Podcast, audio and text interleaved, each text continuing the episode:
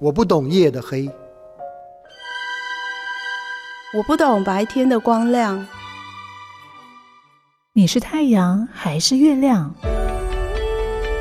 数位时代给了我们看世界更便捷的视窗，换位思考才能增进眼光。Corina 看世界，陪你开启世界观。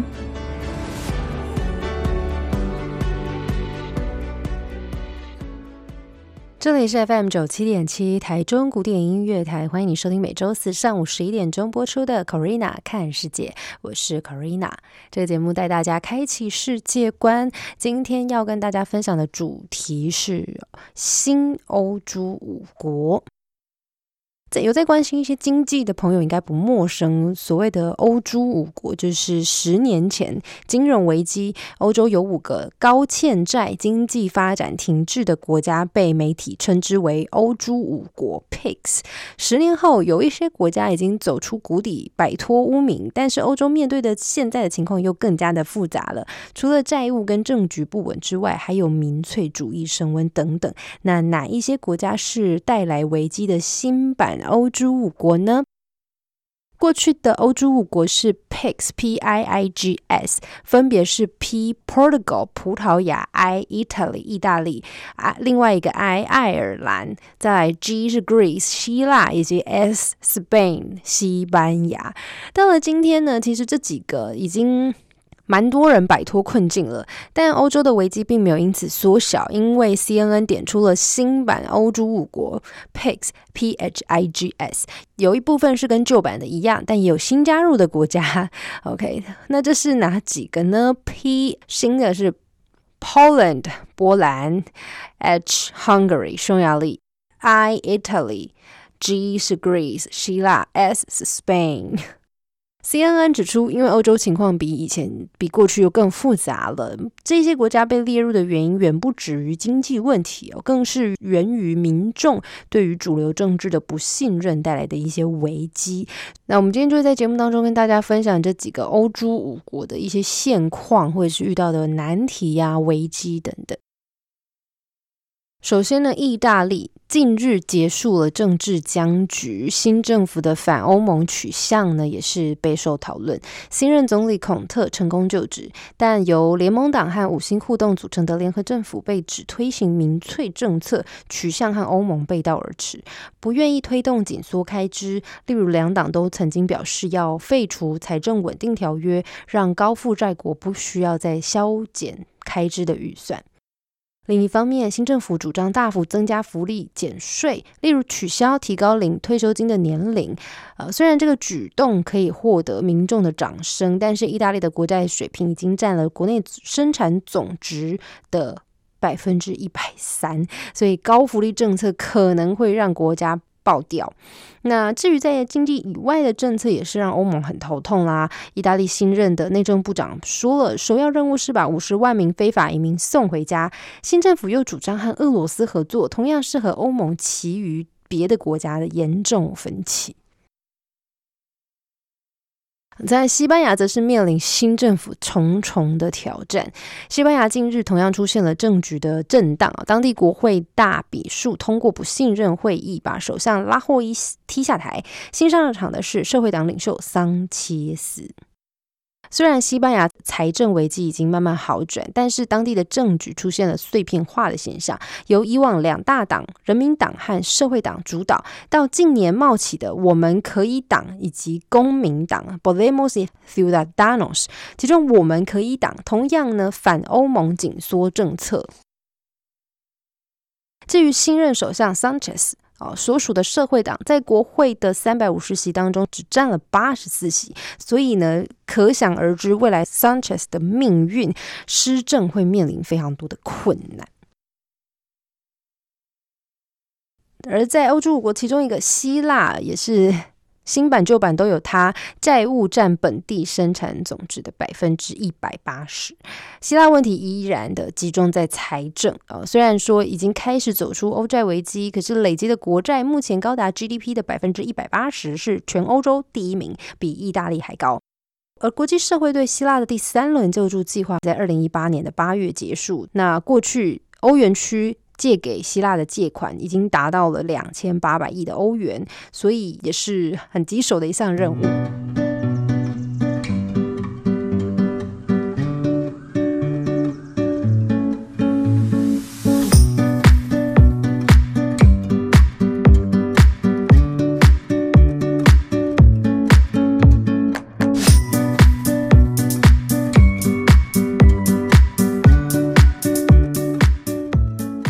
再次回到 Corina 看世界，我是 Corina。今天在这期节目当中，跟大家分享了新旧版本的欧洲五国。旧版在十年前的国家们，有一些人退出，有些人新加入，有一些人依然的在名单当中。那我们就来分享一下，在新版、旧版这些欧洲五国当中，他们各自面临到了什么样的问题，或是接下来还有什么样子重重的挑战。那我接下来要介绍的这个呢，则是新加入的朋友波兰。波兰经济一直都还算 OK，但是因为近年民粹主义在当地快速的兴起，呃，他们执政党的法律与正义党是右翼的民粹政党，所以取向跟欧盟是完全相左的。例如在伊朗核协议这件事上，波兰就公开表态支持美国退出协议。也例如，近来波兰又强硬的推动一些很有争议性的司法改革，就遭到了欧盟的公开警告，要求波兰要拨乱反正，不然要撤销未来对他们的拨款。所以现在波兰跟欧盟之间的关系就是有点半分离的状态。另外呢，这个也是东欧国家匈牙利新朋友，也是常常和欧盟唱反调，跟波兰很类似，同样是民粹政府上场，在难民政策上面呢，其实常常跟欧盟唱反调。例如像是反对接受难民，批评欧盟的政策。当欧洲出现难民危机呢，就下令在匈牙利的南部设立围栏，阻止难民非法入境，又授权军队用一些非致命的武器阻止难民进入。所以，他这些反对难民的强硬姿态，也让欧洲不太满意。匈牙利政府近来也推动在国会修法，去处罚协助难民的机构，所以让匈牙利跟欧盟又越走越远。欧债危机之后，虽然欧洲很多国家经济已经开始好转，但是民粹主义的兴起酝酿了另外一场危机。就算是欧盟的领班人物，像德国总理梅克尔、法国总统马克宏，他们一样面对到国内民粹主义升温的压力，自顾不暇。所以他们要应对欧盟国家民粹主义崛起，要花心力，不比财政问题来得轻松。那民粹主义到底是什么呢？来帮大家科普一下。又称之为公民主义、大众主义、人民主义。民粹主义通常是精英主义的反义词。在古希腊城邦发明民主制度之后。对于应由精英贵族还是一般的大众来掌握政治出现了争论，支持民粹主义的人就是诉求直接民主和基层民主，认为政治精英追求的是自身的利益，呃，很腐化而且不可相信，所以希望能够由人民来直接决定政治事务。好，所以现在慢慢的这个政治生态又因为时代或因为教育而有所改变的时候，这个欧洲欧盟本身他们自己内部就已经在有很多的矛盾跟很多的问题了。那东欧这一块离他们那么远的一块饼呢，也有这些零零总总的事情，又让欧盟的老大头们在自顾不暇的情况之下，很难再去管到那么。远的地方去，就形成了东欧跟中西欧啊、南欧这一边来说，有点貌合神离，有种有点距离感，好像又脱离，但是又没有真正脱离这个状态。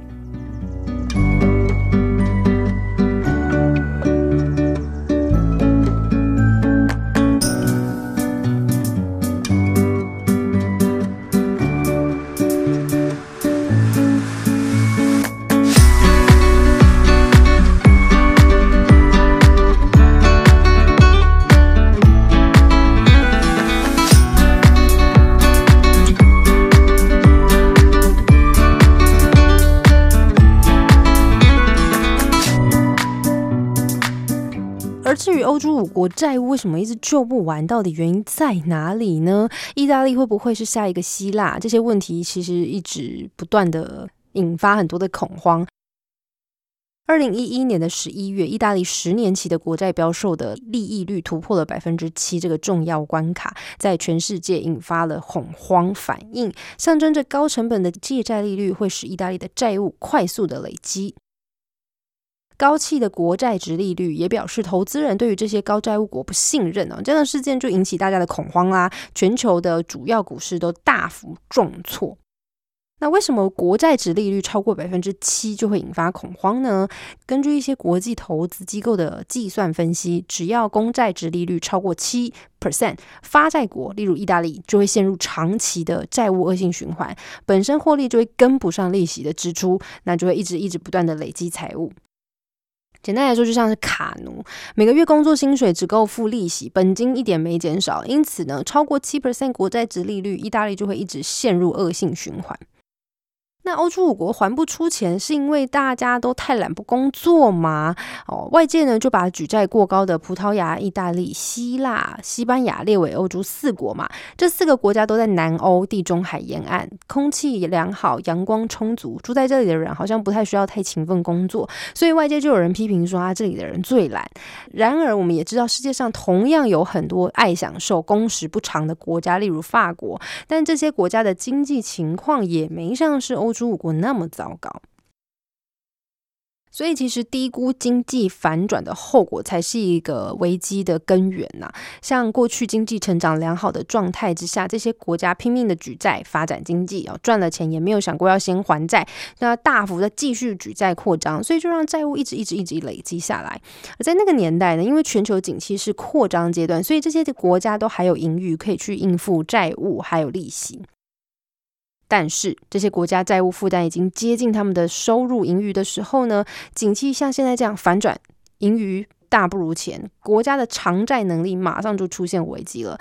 换句话说，如果全球经济一直低迷下去，这些国家就要一直靠别人、别的国家资助他们、援助他们，才能够继续维持这个信用。好，来举例，如果有一个人月薪是四万块，每个月要还贷款三万，省吃俭用，再加上还贷款，可能还有剩一千块。但是因为现在他的公司亏损连连，减薪变成三万五，所以不论他怎么省省吃俭用，都不够去还那个三万的贷款。这时候他就只能请亲友帮忙啊，可不可以？有没有人支援我一下？那如果假设公司继续亏损，除非他换工作，否则呢，他只能每个月都一直向亲友借钱。现在欧洲五国的情况就像这个例子一样哦，本来还有能力去还债，可是景气反转之后，怎么都还不出来。除非全球经济好转，否则这些国家的债务就可能就只能继续靠别的好朋友继续借钱给他们。所以这个欧洲五国也不能完全的去怪罪说啊，是不是呃都是南欧啊，当地人都比较懒啊，不工作啊什么之类。其实也没有呢。但是呢，因为每个国家的天然状况啊，还有人为状况。不太一样，就像有些国家可能是靠工业发展，有些人是靠半导体产业，有的人是靠自然资源，而都是靠观光产业。所以当然每个国家状况不同，自然资源不同，影响到的经济层面当然就会有所不同。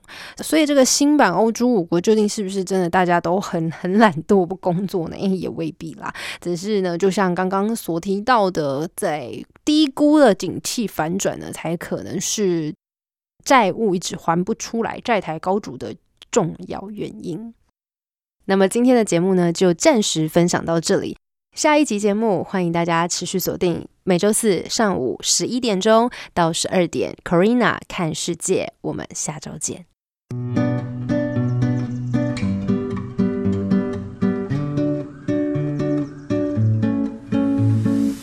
感谢你的收听。如果喜欢今天的节目内容，欢迎在 Apple Podcast 评分五颗星，并且留言。那如果你是用 Spotify 等其他的 App 平台收听，也请帮我分享给你的朋友。